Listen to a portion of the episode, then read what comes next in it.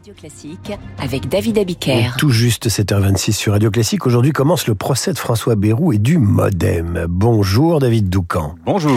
Chef du service politique du Parisien. Euh, ce procès sera suivi de ceux d'Olivier Dussopt et d'Éric Dupont-Moretti qui passeront eux aussi devant les juges.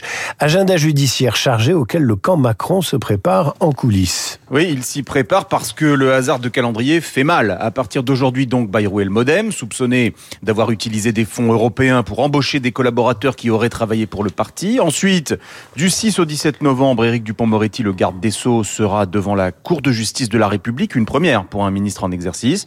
On lui reproche d'avoir, après sa nomination à la chancellerie, ordonné euh, des enquêtes administratives contre des magistrats avec qui il avait eu maille à partir quand il était avocat. Enfin, euh, du 27 au 30 novembre, ce sera le tour d'Olivier Dussopt de passer au tribunal. Il est accusé d'avoir favorisé, alors qu'il était député maire d'Annonay en Ardèche, une société de traitement de l'eau dans la conclusion d'un marché public. On se retrouve avec trois symboles forts de la Macronie renvoyés en justice. Je redoute, je redoute les conséquences dans l'opinion. Et nos opposants vont forcément s'en donner à cœur joie, crainte un pilier euh, du gouvernement. Dupont-Moretti et Dussopt vont subir des sifflets, des colibés à chacune de leurs expressions dans l'hémicycle. Il va falloir être solide enchaîne un proche du président. Alors sont-ils solides, les intéressés?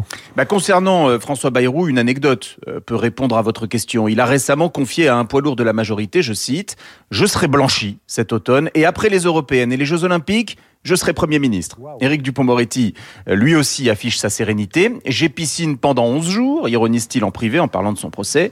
Ses amis le décrivent, je cite, en mode je vais me les faire, fin de citation. Mais le plus affecté est Olivier Dussopt. Le ministre du Travail vit tout cela comme une humiliation. Et surtout, il a en tête la règle euh, récemment rappelée par Elisabeth Borne, condamnation égale démission. Nous verrons bien euh, ce que donneront euh, ces trois procès. Mais ce qui est certain, c'est que politiquement, il est délicat d'être mis en cause sur le terrain de la probité.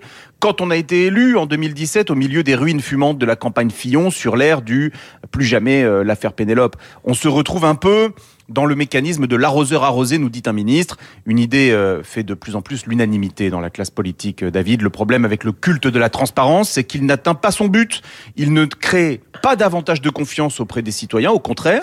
Et il a un impact négatif sur l'essentiel, à savoir l'efficacité de l'action publique, puisque l'ère du soupçon permanent euh, pousse les meilleurs à se détourner de la charge publique.